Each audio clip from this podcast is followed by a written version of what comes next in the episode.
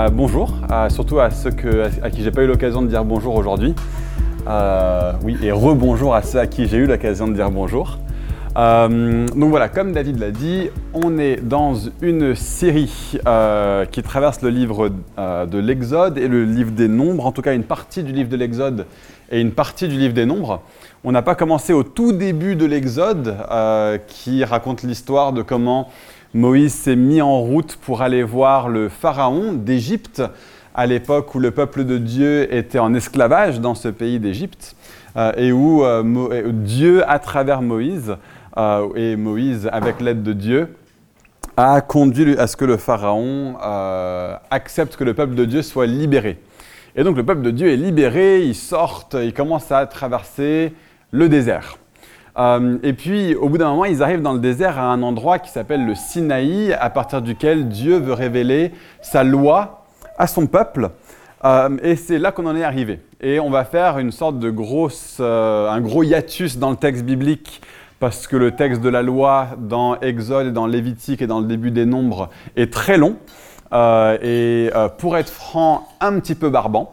Euh, mais je vais euh, David a prêché la semaine dernière sur euh, le tout début et l'introduction de cette loi, les dix commandements qui nous sont un peu plus connus, un peu plus familiers que le reste de cette loi. Mais même si je dis que bah, c'est un peu barbant, Reste que c'est profondément important pour le peuple de Dieu d'avoir reçu cette loi de la part de Dieu qui indique de façon très nette et de façon très claire, voici comment Dieu demande que son peuple se conduise pendant cette période-là euh, de l'histoire, dans ce contexte dans lequel euh, il se trouvait. Et donc c'était un, point fondateur pour eux de recevoir une sorte de connaissance et de compréhension de la volonté de Dieu pour eux. Et c'est pareil pour nous. Euh, l'histoire euh, du début de l'Exode, c'est comme une image euh, du salut. C'est comme une image de ce qui nous est arrivé. La Bible dit que nous sommes passés des ténèbres à la lumière. Si vous êtes en Christ, vous êtes une nouvelle créature. Les choses anciennes sont passées, voici toutes choses sont devenues nouvelles. Et donc si vous êtes là ce matin et que vous avez placé votre confiance en Jésus, cette traversée de la mer Rouge, vous l'avez faite. Vous n'êtes légalement plus esclave en Égypte. Vous n'êtes légalement plus esclave de votre péché. Vous appartenez à Jésus. Il est votre roi, votre maître, votre Seigneur. Il euh, règne sur votre vie et vous êtes au bénéfice de tous les bienfaits spirituels euh, du royaume de Dieu qui sont mis à votre disposition à travers l'œuvre de Jésus à la croix. Et si vous êtes là ce matin et que vous n'avez jamais fait cette démarche d'accepter Jésus comme votre Seigneur et comme votre Sauveur, eh ben laissez-moi vous tendre cette opportunité, laissez-moi vous tendre euh, la main, mais ce n'est pas moi qui vous l'attends, c'est Dieu qui vous l'attend et qui vous invite et qui vous conjure, soyez réconciliés avec moi à travers mon Fils Jésus-Christ. Sa mort à la croix, c'est pour vous qu'il l'a fait. C'est pour vous qu'il est allé à la croix. C'est pour vous qu'il a fait l'impossible, qu'il a ouvert la mer Rouge pour que vous puissiez sortir de votre ancien état dans lequel vous êtes, selon la Bible, en inimitié avec Dieu, où euh, vous n'êtes pas en droite relation avec un Dieu qui est saint, mais vous êtes appelé à travers la mort de Jésus à recevoir sa vie parce qu'il a pris sur lui votre mort. Voilà l'appel de l'Évangile. Voilà l'appel de l'Évangile. Et donc si ce matin vous n'avez jamais fait cette démarche de donner votre vie au Seigneur Jésus, bah, je vous invite à venir me voir à la fin. Si vous voulez qu'à partir de maintenant, vous disiez, OK, je donne ma vie au Seigneur. Si Dieu est en train de vous parler de ça ce matin, ne loupez pas cette opportunité de partir d'ici sans avoir pris un engagement de suivre Dieu. Ce sera le, littéralement le premier jour du reste de votre vie ou le premier jour d'une vie nouvelle en tant que membre de la famille de Dieu. Et je ne peux pas penser à une meilleure décision que qui que ce soit pourrait faire. Euh, et donc voilà ce qui arrive au peuple de Dieu. Ils sortent d'Égypte. Et bien après avoir eu ce moment où euh, ils, acceptent de donner leur vie au Seigneur, eh ben, euh, ou, ils acceptent d'être le peuple de Dieu qui est conduit par Dieu, bah, Dieu lui, leur donne voici ma volonté, voici mes préceptes. Il les instruit sur comment être le type de peuple que Dieu veut. Et il le fait à la fois pour l'éclat de la gloire de Dieu et aussi pour le bien-être du peuple de Dieu. Il dit, si vous allez être mon peuple et que vous allez marcher dans mon royaume, voici comment la vie marche le mieux dans mon royaume. Et donc il donne la loi. Et dans le Nouveau Testament, nous ne sommes plus sous la loi, mais sous la grâce. Ça ne veut pas dire que nous ne sommes pas euh, un peuple qui est conduit à faire la volonté de Dieu. Simplement, ça marche selon un mode différent. Ça marche selon un mode de fonctionnement qui est différent. Et le mode de fonctionnement dans la Nouvelle Alliance est particulièrement intimement relié au Saint-Esprit. Euh, Paul, on l'a vu dans une série qu'on a fait sur euh, la lettre de Paul aux Romains qui parle beaucoup de la grâce de Dieu. Euh, Paul va, va, très fréquemment associer ou va contraster la vie selon la loi et la vie selon la grâce, ou bien la vie selon la chair et la vie selon l'esprit. La vie selon la loi, c'est faire la volonté de Dieu par mes propres forces. La vie selon la grâce, c'est faire la volonté de Dieu par sa force à lui et devenir son peuple par sa force à lui. Tout le message du Nouveau Testament, c'est que Dieu est celui qui a fait le nécessaire pour que nous puissions être son peuple et notre euh, responsabilité à nous, c'est de nous positionner pour le suivre. Mais la puissance pour le suivre. Hein. Si vous êtes là et vous, et vous me dites, mais la vie chrétienne est trop exigeante, ce que Jésus demande de moi, c'est trop, je ne peux pas le faire par moi-même, vous avez tout à fait raison. Moi-même, je ne peux pas le faire par moi-même, ni qui que ce soit d'autre dans cette pièce.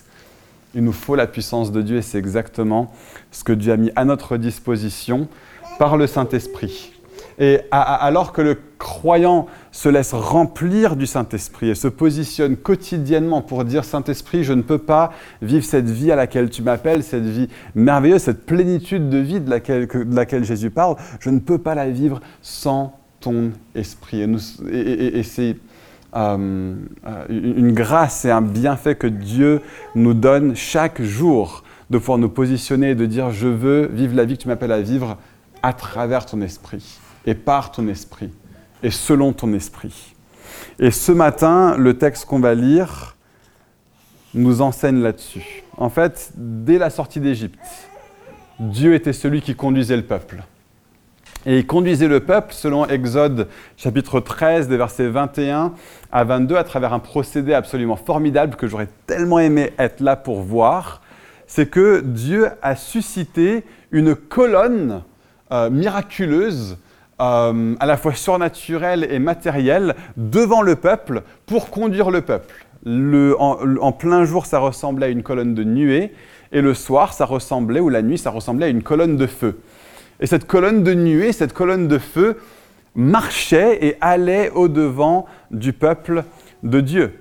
Euh, et, de façon assez claire, dans Exode 14, des versets 15 à 20, on voit une des premières, un des premiers prémices de l'enseignement biblique de la Trinité, c'est-à-dire que Dieu est Père, Fils et Saint-Esprit. Il n'est pas trois dieux, il est un seul Dieu, mais cet unique Dieu a trois personnes. Il est Père, il est Fils et il est Saint-Esprit. Et, on voit dans, Exode 14 les trois personnes de la Trinité apparaître. On a Dieu qui donne un ordre au peuple, c'est le Père dans sa souveraineté. Et on a l'ange de l'Éternel qui marche devant le peuple, qui est une préfiguration de Jésus, de Dieu le Fils, l'ange de l'Éternel marche devant le peuple, et la colonne de nuée et la colonne de feu est là. La colonne de nuée et la colonne de feu est une manifestation du Saint-Esprit dans le monde naturel. Et Dieu est en train d'enseigner à son peuple qu'il va les conduire à travers son esprit. Et bien qu'il y ait des choses qui changent entre l'ancienne alliance et la nouvelle alliance, il y a certaines choses qui restent la même entre l'ancienne et la nouvelle. Et cette réalité d'être conduit par l'Esprit et de marcher par l'Esprit est une réalité qui reste la même dans l'ancienne et dans la nouvelle alliance, qui est peut-être même plus vraie encore dans la nouvelle que dans l'ancienne alliance. Les, théologiens disent souvent qu'aujourd'hui, alors qu'on a vécu dans l'ère de la loi par le passé dans l'ancienne alliance, nous vivons aujourd'hui dans l'âge qui est appelé l'âge de l'esprit ou bien l'âge de l'Église. Et c'est utilisé de façon totalement interchangeable. Nous vivons dans l'ère, dans l'âge de l'Église, qui est l'âge de l'Esprit. C'est la venue du Saint-Esprit le jour de la Pentecôte dans Acte 2 qui est le point de genèse de l'Église de Jésus-Christ. L'Église de Jésus-Christ n'est Église que parce que nous sommes un corps qui est collectivement habité par l'Esprit de Dieu. C'est l'Esprit de Dieu qui constitue l'Église. C'est l'Esprit de Dieu qui fait Église. Nous sommes Église parce que nous sommes un seul peuple, tous habités du même Esprit. Et voilà ce qui fait de nous un peuple distinctif. Voilà ce qui fait de nous un peuple qui peut se considérer comme étant uni.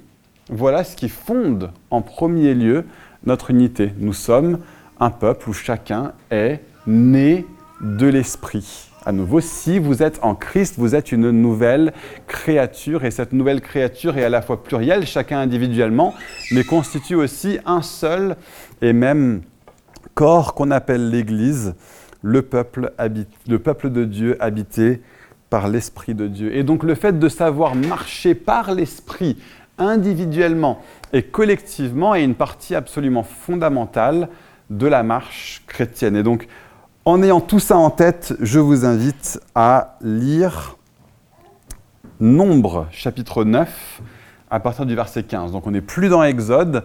Euh, si vous avez une Bible papier, Nombre, c'est le quatrième livre de la Bible. Ça se trouve après Genèse, Exode et Lévitique. Si vous êtes à Deutéronome, vous êtes allé trop loin. Revenez en arrière. Donc Nombre, chapitre 9, à partir du verset 15. Le jour où l'on dressa la demeure. Dernier point d'explication, j'ai oublié de dire ça en intro.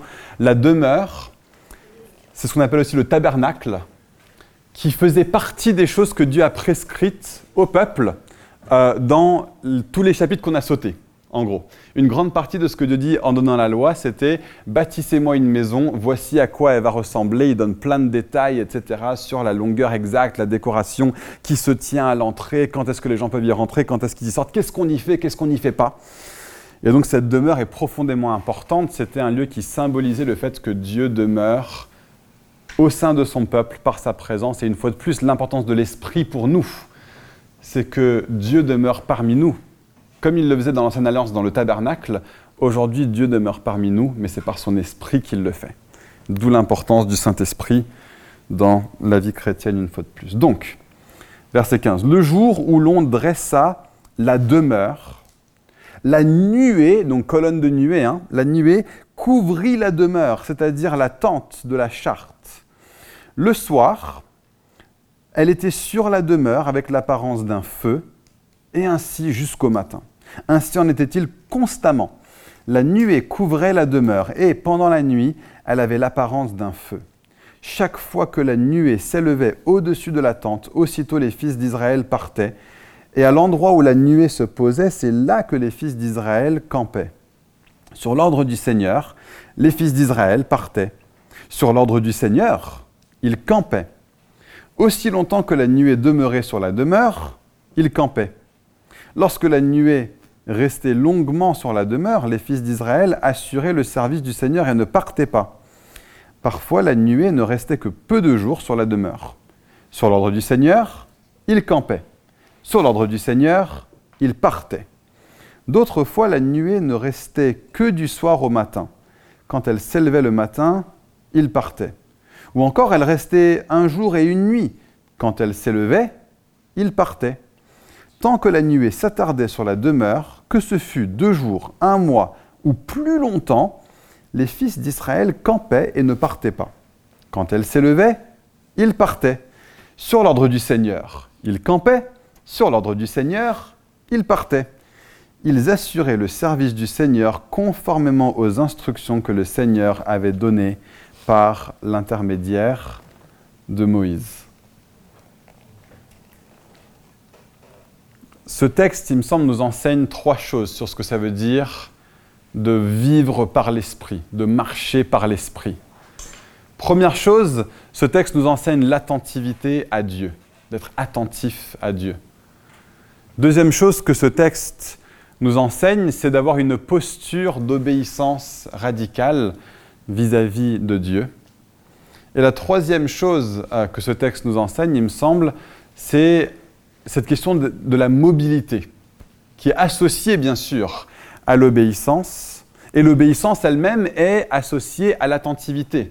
Les trois vont ensemble, et l'obéissance, il me semble, se trouve au cœur de ces deux choses. Mais pour que obéissance il y ait, il faut d'abord qu'il y ait attentivité. Il faut qu'on soit prêt et disposé à entendre, à écouter, à voir, à croire ce que Dieu fait et ce que Dieu dit. Donc, voici la première chose. Le peuple de Dieu devait, alors qu'ils étaient campés ou alors qu'ils marchaient, ils devaient garder les yeux constamment et avoir constamment en tête cette question qui était presque la seule question qui était importante pour eux. Où se trouve Dieu et qu'est-ce qu'il est en train de faire? Qu'est-ce que Dieu est en train de faire dans cet instant? Qu'est-ce que Dieu est en train de faire dans ce lieu? Est-ce qu'il reste sur place? Alors je reste sur place. Est-ce qu'il commence à bouger? Eh bien, je vais commencer à bouger. Est-ce qu'il me conduit à droite? Est-ce qu'il va à droite? Et donc je vais à droite. Est-ce qu'il va à gauche? Et donc je vais à gauche. Il y a une, une, attentivité à ce que Dieu fait et une attentivité à ce que Dieu dit. Et donc pour nous en tant que chrétiens, à quoi est-ce que ça ressemble D'avoir une attentivité à l'Esprit de Dieu, d'être euh, attentif, d'être sensible à ce que fait l'Esprit de Dieu, à où va l'Esprit de Dieu? Comment est-ce qu'on sait ce que Dieu dit? Comment est-ce qu'on sait là où Dieu va? Bah, la façon principale de savoir ce que Dieu dit, c'est de connaître sa parole. Et on va revenir là-dessus plusieurs fois au cours de cette matinée. Le fait de savoir ce que Dieu dit dans la Bible est une façon, et la façon primordiale de savoir ce que Dieu fait et où Dieu va. Il y a des choses que Dieu a dites sur comment il est, sur, sur comment il fonctionne, sur ce qu'il veut et là où il va, qui sont les mêmes et qui resteront les mêmes jusqu'au retour de Christ et on peut avancer avec toute sûreté et toute sécurité dans la connaissance qu'il y a des choses éternelles et immuables que Dieu nous a dites dans sa parole sur ce qu'il veut, là où il va. Donc ça, c'est une première chose. Mais la deuxième façon dont Dieu nous conduit, c'est à travers euh, donc j'allais dire à travers le Saint-Esprit, mais la Bible elle-même est inspirée du Saint-Esprit. Mais c'est aussi à travers le témoignage intérieur du Saint-Esprit qui nous parle. Alors, à nouveau, il faut préciser un petit peu comment ça marche. Comment est-ce que ça marche, le fait que Dieu nous parle par son Esprit? Ben, Il y a plusieurs choses. La, première chose, ça va être euh, des choses comme les paroles prophétiques ou les paroles de connaissance.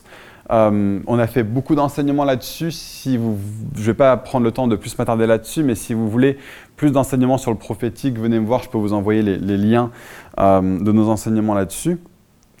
Mais Dieu, par son esprit, à travers les dons qu'il donne à son Église, nous permettent de connaître plus de sa volonté. Maintenant, vous recevez une parole prophétique. Ou bien peut-être pour d'autres personnes, ça va être un sentiment intérieur fort et vous, apprenez avec le temps à discerner, oui, il me semble bien que ça vienne de Dieu, bien non, il me semble que ça vienne de moi, de mes envies, de ma chair, ou même ça vient de l'ennemi. Hein. ça peut être ces, trois sources-là d'influence. Euh, mais avec le temps, on peut apprendre à avoir plus d'acuité et de discernement sur, oui, il me semble que ça, ça ressemble à la voix du bon berger ça ressemble à la voix de Dieu. Et on apprend avec le temps à avoir cette acuité de connaissance. Mais même avec cette, cette acuité, cette attentivité de plus en plus grande alors qu'on grandit en maturité, on a quand même constamment, constamment besoin euh, de vivre euh, tout, tout, cet univers du prophétique et de la direction du Saint-Esprit en communauté. Euh, une première chose, c'est que parfois Dieu va simplement nous apporter ce que j'appellerais la révélation de quelque chose, mais pas forcément l'interprétation ni l'application. Donc si on pense par exemple à ce qui s'est passé ce matin, euh, euh, Noéline a eu une image, cette image c'était la révélation. Elle a aussi eu une interprétation et une application, mais ce n'est pas obligatoirement la personne qui voit une image ou qui reçoit une parole qui va être la personne qui va recevoir l'interprétation et l'application. Ces choses-là se font en communauté.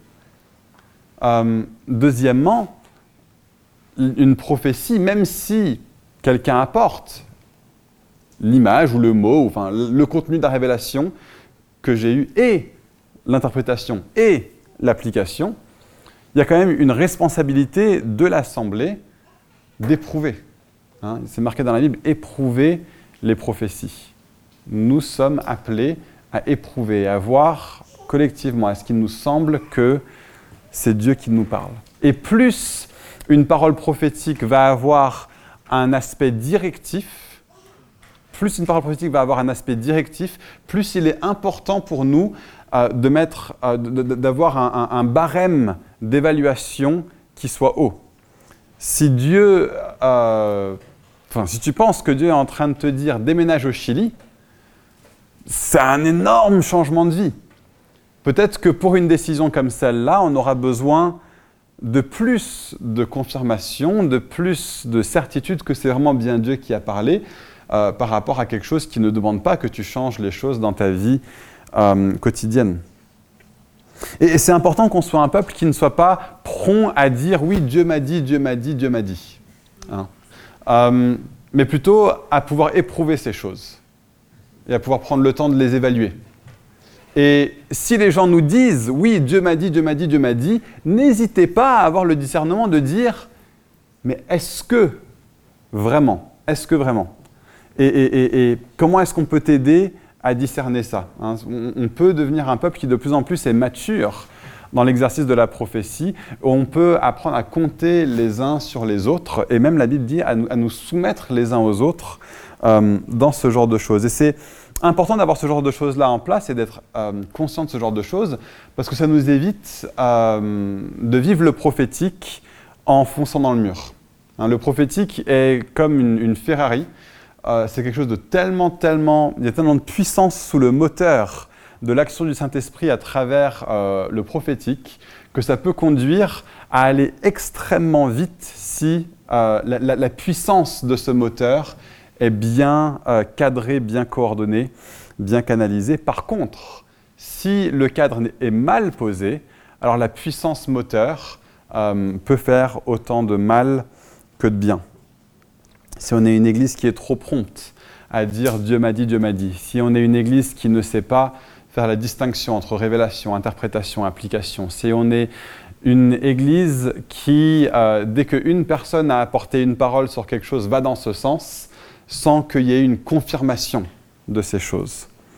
Donc c'est important individuellement et collectivement pour nous de savoir à quoi ça ressemble, d'être attentif à l'Esprit de Dieu dans la Nouvelle Alliance. Dans un sens, c'était plus simple dans l'Ancienne Alliance, c'est normal. Euh, Dieu est très clair qu'à travers toute cette histoire de l'Exode, il est en train de former son peuple à le suivre. Hein. Il est en train euh, d'agir envers son peuple comme un père ou comme un, institut, un, le ferait avec un tout jeune enfant. Dans la Nouvelle Alliance, il nous appelle à la maturité, il nous appelle à entrer dans un état spirituel adulte.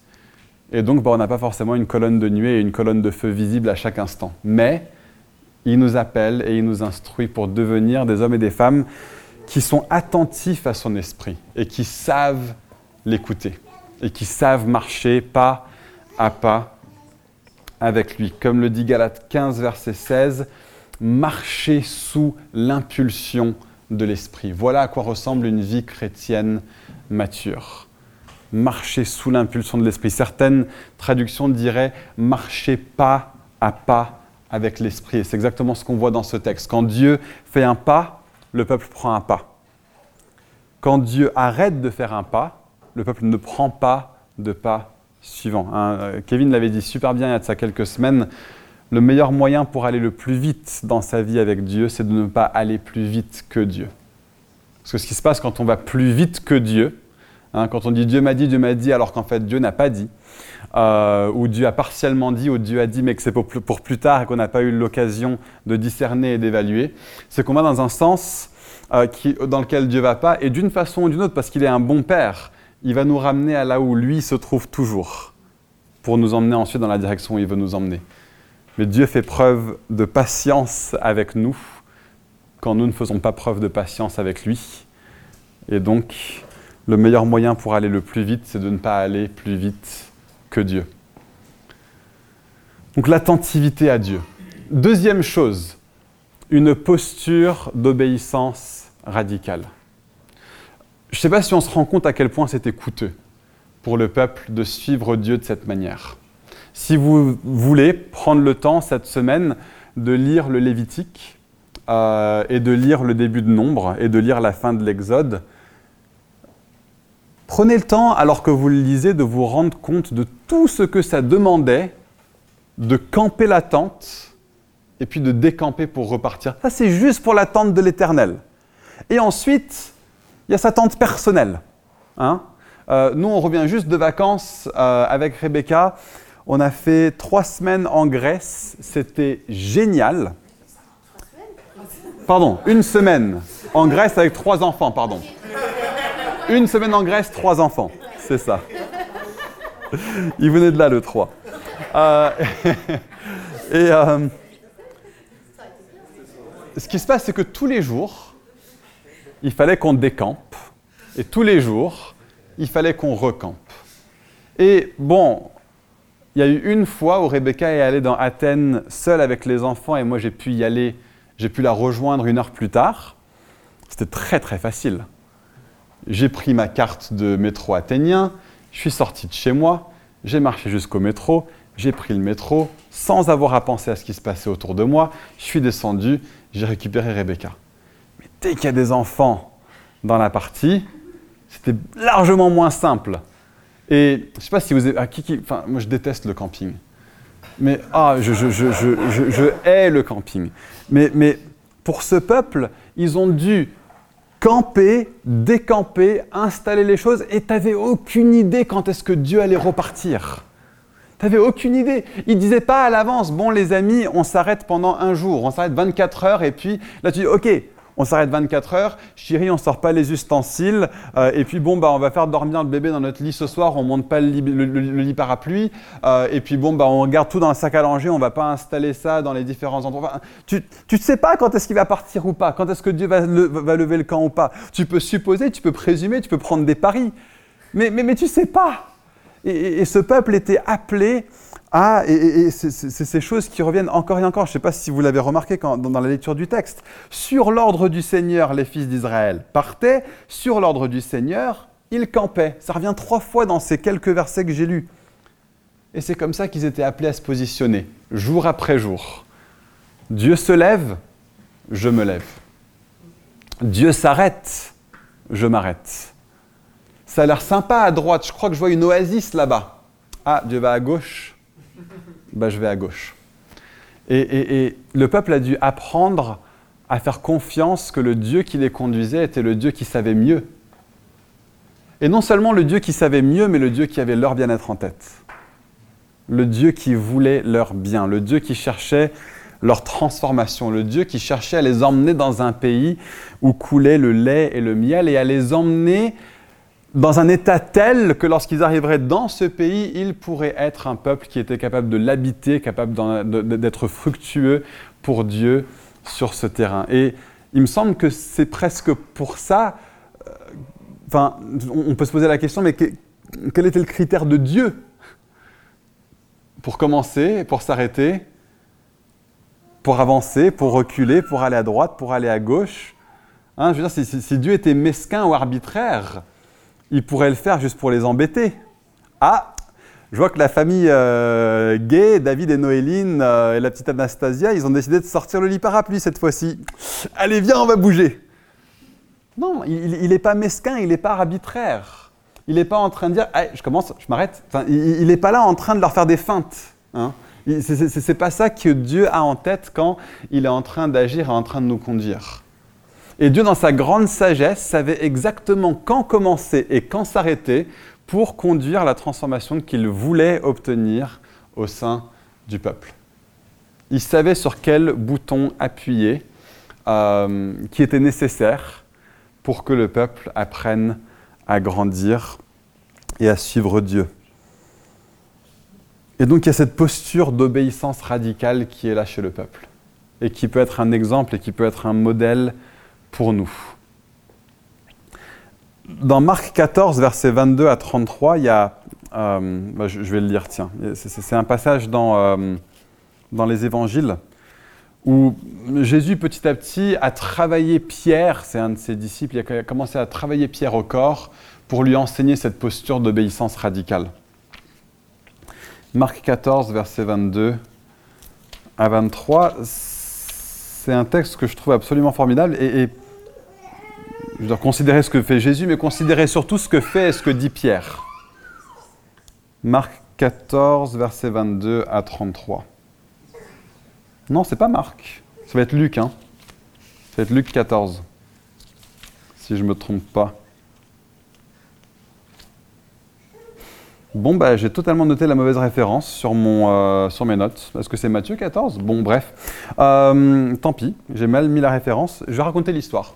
Et si quelqu'un peut me le trouver peut me balancer la référence. Euh, donc, Jésus marche sur l'eau. Ça commence comme ça. Jésus marche sur l'eau. Et alors qu'il marche sur l'eau, bah, il va voir les disciples. Hein c'est Matthieu 14, ok, bon. Merci, Matthieu 14.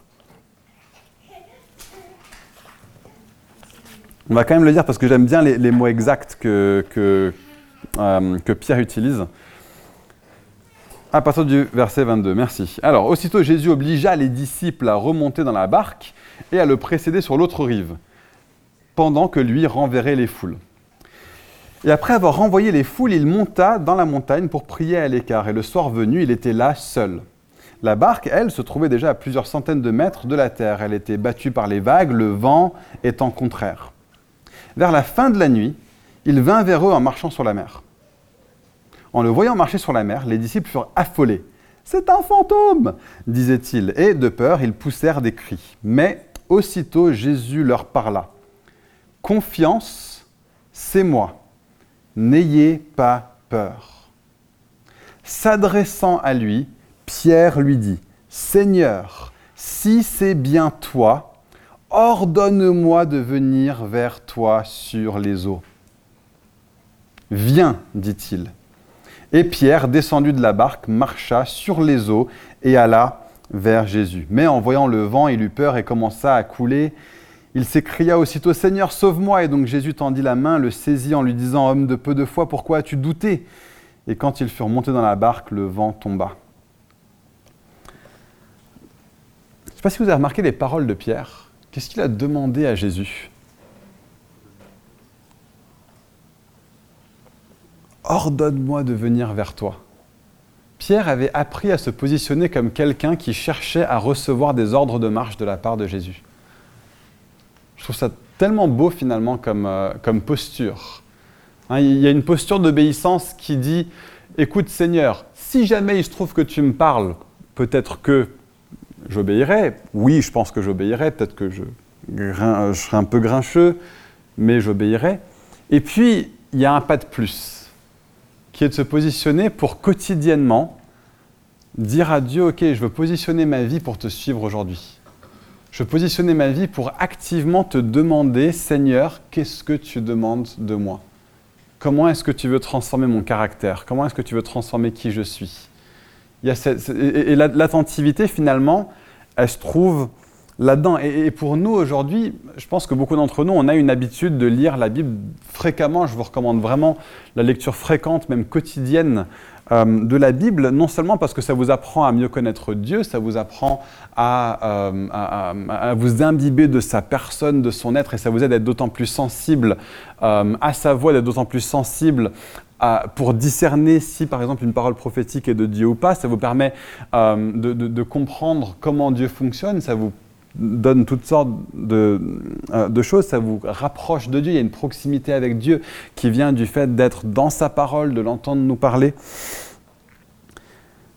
Mais parfois, je sais que dans ma propre vie, je peux lire la Bible avec un biais de confirmation absolument énorme.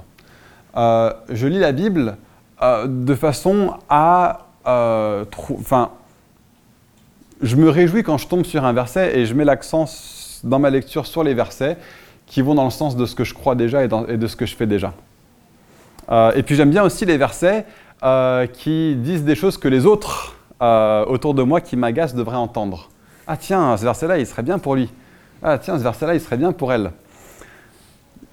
Il me semble que l'attitude de Pierre, là-dedans, alors qu'il demande à Jésus de lui parler, c'est que c'est comme s'il lisait sa Bible et il disait Seigneur, parle-moi pour me... Ordonne-moi. Et, je me positionne pour être quelqu'un à qui Dieu peut donner des directives. Dans la confiance que ce que Jésus veut pour moi est le meilleur pour moi. Et dans la confiance que Jésus est Dieu. Et donc il est digne que, je le suive et que je, et, et que je lui obéisse. Voilà l'attitude de Pierre. Seigneur, si c'est toi, donne-moi un commandement. Et euh, ben, je veux vraiment nous inviter à être un peuple qui est capable d'avoir cette posture d'obéissance radicale, l'attentivité à ce que Dieu dit, à, là où Dieu va, mais aussi c'est cette posture qui est en train de dire je veux suivre et donc je te demande aujourd'hui, soit comme cette colonne de nuée, soit comme cette colonne de feu, rends-toi très visible, rends-toi très conscient à moi dans ce que tu demandes de moi aujourd'hui. Et ça peut être une discipline avant de sortir de la maison. Hein, alors que vous allez au travail, à la fac, peu importe ce que vous faites dans votre journée, ça peut être une, habitude que vous prenez euh, de dire Seigneur, je t'invite, je te demande, dis-moi qu'est-ce que tu demandes de moi aujourd'hui. Rappelle-moi le type de personne que tu souhaites que je sois. Rappelle-moi le type de collègue que tu veux que je sois. Rappelle-moi euh, le type d'étudiant, le type d'amis, le type de membre de famille, le type de euh, collègue de voisin, enfin, voisin de rame de métro euh, que tu veux que je sois. Rappelle-moi le client que tu veux que je sois et tout ce, tout, ce genre de choses. Et, donc il y a cette attentivité, cette posture d'obéissance qui dit je veux vivre ma vie pour suivre le Seigneur et pour vivre comme il veut. Il y a un défi dans ce texte, moi qui, qui m'est lancé, et je pense qu'il nous est lancé à tous individuellement et en tant qu'Église, d'être une Église qui est prête et qui est prompte et qui se réjouit d'avoir un maître et d'avoir un Seigneur euh, et, de vivre l'humilité de ça. Et, puis enfin, cette question de la mobilité. Donc, une attentivité à Dieu, une posture d'obéissance radicale et une mobilité. Parce que comme je l'ai déjà dit, pour le peuple d'Israël, ce n'était pas simple pour eux de prendre toutes leurs affaires et de partir. Mais ils vivaient leur vie, ils ont fini par vivre leur vie avec cette mentalité de je suis là où je suis et je fais ce que je fais dans l'instant où je le fais parce que c'est ce que Dieu demande de moi. Mais ce n'est pas dit que demain soit la même chose. Ou bien peut-être, à l'inverse, j'ai vraiment, vraiment envie de partir et de faire ceci ou cela ou ceci ou cela, mais je le fais pas jusqu'à ce que Dieu ne bouge pas. Et donc, il y a à la fois cette euh, capacité à être mobile alors que Dieu est mobile, mais il y a aussi cette capacité à être ancré tant que Dieu est ancré. Et donc pour, pour reprendre Galates 5, verset 16, marcher sous l'impulsion de l'esprit. Hein. Il, y a ce côté très actif dans le fait de vivre par l'esprit. Hein. L'esprit est en train de bouger, l'esprit est en train d'agir, l'esprit est en train d'aller quelque part, l'esprit veut faire certaines choses dans le monde, il veut faire certaines choses dans l'Église, il veut faire certaines choses dans nos vies. Et donc apprenons à marcher pas à pas avec lui. Quand il prend un pas à droite, eh bien je vais prendre un pas à droite. Et quand je vais prendre un pas à gauche, eh bien quand il prend un pas à gauche, je vais prendre un pas à gauche. Et si je me rends compte qu'il allait à droite et que moi je suis allé à gauche, très rapidement, comment est-ce que je peux faire pour me rapprocher à nouveau de ce que l'Esprit est en train de faire, de ce que l'Esprit est en train de dire, de là où, il m'attend et ce qu'il demande de moi. Il y a un auteur qui s'appelle A.R.T. Kendall, euh, qui, écrit, euh, qui a beaucoup écrit sur le Saint-Esprit, et qui note que quand le Saint-Esprit, comme une colombe, est venu sur Jésus le jour de son baptême, il est venu et il a demeuré. Euh, sur Jésus. Alors il se trouve que la, colombe, c'est un animal qui est particulièrement farouche. Euh, c'est un oiseau qui n'obéit pas euh, à des commandements du tout. mais vraiment pas. Il, ne fait pas ce qu'on lui dit, il fait ce qu'il veut. et Artie Kendall dit c'est étonnant que Jésus était un homme tel que la colombe venait sur Jésus et restait sur lui. et, il dit j'aspire à être le type de personne qui est un hôte pour le Saint-Esprit, qui accueille la présence et la vie du Saint-Esprit dans ma vie et dans mon cœur. Il y a un passage dans le Nouveau Testament qui dit N'attristez pas l'Esprit. Hein. Et, c'est ça ce côté farouche hein, de, de, la colombe, sensible finalement. Sensible. N'attristez pas l'esprit. Et, Kendall dit, j'aspire à devenir le type d'homme qui est tellement sensible au Saint-Esprit que si jamais ses pattes commencent même à se tendre pour commencer à s'envoler, je m'en rende compte. Et il y, a cette attentivité à l'esprit, hein. il y, a cette volonté euh, de marcher avec lui, de marcher par lui, de marcher après lui, de marcher selon lui, euh, qui est là. Et, à quoi ça ressemble dans nos vies quotidiennes, je ne suis pas exactement sûr. Euh, mais cette image, je la trouve utile parce qu'elle nous permet de nous positionner pour dire Seigneur, je veux vraiment être attentif à toi. Je veux être sensible à ta sensibilité. Je ne veux pas attrister l'esprit et je ne veux pas éteindre l'esprit. Et ce n'est pas quelque chose que je dis pour de la condamnation. Hein, c'est pas Ah, tu as éteint l'esprit, tu es un mauvais chrétien. Non, c'est plutôt un appel à dire Soyons sensibles euh, à qui est Dieu. L'esprit a des projets dans ce monde. Et, ces projets dans ce monde, il les a révélés d'abord et avant tout dans les Écritures. Hein, un des projets du Saint-Esprit dans ce monde, c'est de travailler en nous pour que l'Église de Jésus-Christ soit sans tache, ni ride, ni rien de semblable. Une des intentions, un des projets du Saint-Esprit euh, pour nous, c'est que nous nous aimions les uns les autres. Une des intentions et un des projets du Saint-Esprit pour nous, c'est que nous aimions Dieu de tout notre cœur, toute notre pensée, toute notre force, toute notre âme. Voilà les intentions du Saint-Esprit pour nous. Voilà ce que le Saint-Esprit veut faire dans le monde. Et il est Dieu. Euh, et Dieu Père, Fils et Saint-Esprit a pour projet l'édification de l'Église, l'annonce de Christ là où il n'est pas nommé, et notre marche avec lui, un amour, les uns pour les autres et un amour pour Dieu. Et, donc, suivre l'esprit, c'est d'abord et avant tout aller dans ce sens-là. Euh, il y a un côté où cette attentivité au Saint-Esprit devient quelque chose qui devient presque comme une habitude. Hein. C'est comme la première fois que vous utilisez un GPS, vous devez être très attentif au GPS parce que vous n'avez pas l'habitude de suivre un GPS. Mais avec le temps, la plupart du temps, quand vous conduisez, que vous utilisez votre GPS, c'est tellement naturel de suivre le GPS que vous n'y réfléchissez même pas. Il n'y a que quelques situations où vous vous trouvez à vous dire Ah, là, il faut que je fasse un peu plus attention. Et, la maturité chrétienne, c'est grandir dans cette habitude et cette aptitude de suivre le Saint-Esprit et, la, fréquence et la, familiarité avec la vérité de Dieu révélée dans les Écritures. C'est la même chose que cette familiarité avec le GPS. Mais l'esprit, donc, a des projets dans ce monde et il ne se contredit pas. Et donc, je connais quelques chrétiens qui sont tellement tout feu, tout flamme qu'il y a toujours une nouvelle initiative après l'autre, après l'autre, et ça va dans un sens, et puis un autre, et puis un autre, et puis bah, forcément Dieu m'a dit, et Dieu m'a dit, et Dieu m'a dit. Donc, qu'est-ce qu'on peut dire? Si Dieu a dit, euh, on ne va pas le contredire. Euh, mais il n'y a pas cette, compréhension que euh, Dieu a des projets qu'il a révélés dans les Écritures, euh, et, Dieu ne se contredit pas. Et, donc, suivre l'esprit, c'est d'abord et avant tout suivre les principes et suivre les préceptes euh, de Dieu qui sont connus dans la Bible.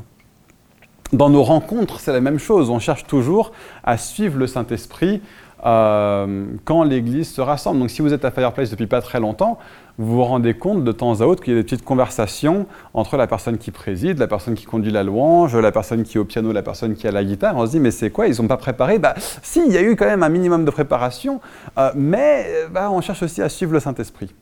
Euh, et, ça ressemble à ce que je viens de dire au préalable. Il y a des principes, il y a des préceptes qui sont dans les Écritures et qui forment comme une, norme pour nous, comme des principes qu'on va constamment suivre.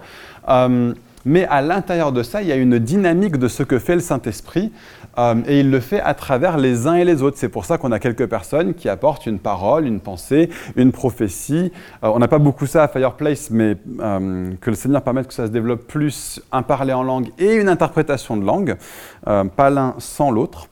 et de, toutes ces manières-là, le Saint-Esprit conduit son peuple pour l'adorer comme lui souhaite qu'on l'adore ce matin-là particulièrement, pour parler aussi aux personnes qui se trouvent être dans la pièce, à ce moment-là, pour entendre ceux qu'ils ont besoin d'entendre. Et donc suivre le Saint-Esprit, c'est pas juste euh, une personne qui dit vas-y, je fais ce que je veux euh, parce que bah, c'est moi qui conduis ce matin et donc euh, c'est moi qui vais emmener les choses dans tous les sens. C'est travailler ensemble en tant que corps pour pouvoir discerner là où Dieu veut nous emmener et aller dans ce sens-là de façon ordonnée. Jean 3, verset 8, dans Jean 3, verset 8, Jésus est en train d'enseigner sur le Saint-Esprit. Et il dit, le vent souffle et on ne sait pas d'où il vient ni où il va. Il en va de même pour chaque personne qui est habitée par l'Esprit de Dieu. Et euh, ce texte, je pense à certaines personnes, votre vie est trop prévisible parce qu'elle est gouvernée par vous-même et pas par l'Esprit de Dieu. Et ce, texte peut être un challenge et un défi pour vous de dire bah, j'ai besoin d'être plus sensible au Saint-Esprit et à sa conduite. Maintenant, d'autres personnes vont lire ce texte et vont dire, bah oui, c'est mon excuse pour faire un petit peu ce que je veux, comme je veux, quand je veux, euh, sans vraiment qu'il y ait de raison ou de suite dans les idées, parce que bah, c'est comme ça que fonctionne quelqu'un qui est conduit par l'esprit, non? Non. Simplement, nos vies n'auront souvent pas de sens pour les gens dont les priorités ne sont pas celles de l'Esprit de Dieu. Si vous êtes une nouvelle créature, si vous êtes habité par le Saint-Esprit. Alors quelqu'un qui n'est pas habité par le Saint-Esprit et qui ne connaît pas les priorités de l'Esprit, beaucoup de vos décisions n'auront pas de sens pour eux, clairement. Et ça va ressembler à quelqu'un, on ne sait pas d'où il vient, on ne sait pas où il va. Mais pour les gens qui sont habités par le Saint-Esprit, nos décisions et nos choix vont avoir du sens les uns pour les autres et on peut avancer ensemble en tant qu'Église là-dessus. Et donc simplement pour terminer, je veux nous appeler à, nous positionner devant Dieu. Euh, j'ai essayé de donner une sorte de vision d'ensemble ce matin de ce à quoi peut ressembler une église qui marche par l'esprit et un chrétien qui marche par l'esprit. Euh, peut-être que tout vous a parlé, peut-être que juste une chose vous a parlé. Peut-être qu'il n'y a rien qui vous a parlé dans ces cas-là. Bah, super, vous pouvez euh, encourager les autres personnes autour de vous parce que vous avez tout compris, formidable. Et c'était pas, j'ai pas dit ça méchamment. Hein. Euh, vraiment, euh, si vous avez, si vous avez rien appris ce matin, vraiment, je veux le dire au sens le plus vrai du mot, formidable. Euh, ce n'était pas de l'ironie ni de la, ni, ni, ni de l'acidité. ça pour dire que voilà, peu importe ce, sur quoi Dieu vous a parlé ce matin, ça peut être sur l'attentivité à Dieu, ça peut être sur la sensibilité de l'esprit. Ça peut être sur cette posture d'obéissance radicale, ça peut être sur cette mobilité, ou bien cette capacité à rester immobile si Dieu reste immobile. Peu importe ce sur quoi Dieu vous a parlé, je vous invite juste à prendre une minute avant qu'on chante un dernier chant. Euh, on, a, on a le temps pour un dernier chant? Ouais? Ouais. Donc peut-être une minute simplement euh, devant Dieu avant qu'on prenne un dernier chant euh, pour dire au Seigneur Bassac là-dessus, tu m'as parlé ce matin et euh, je veux grandir là-dedans. Ça peut être sur le fait de prendre du temps avec le Saint-Esprit avant de sortir du palier de sa porte. Ça peut être sur la lecture des Écritures. Ça peut être sur le fait de grandir dans le prophétique. Toutes sortes de manières dont, toutes sortes de choses desquelles Dieu aurait pu vous parler ce matin. Je prenais un petit peu de temps et dites Seigneur, tu m'as parlé là-dessus ce matin, mais j'ai besoin de ton aide. Donc viens me transformer. Amen.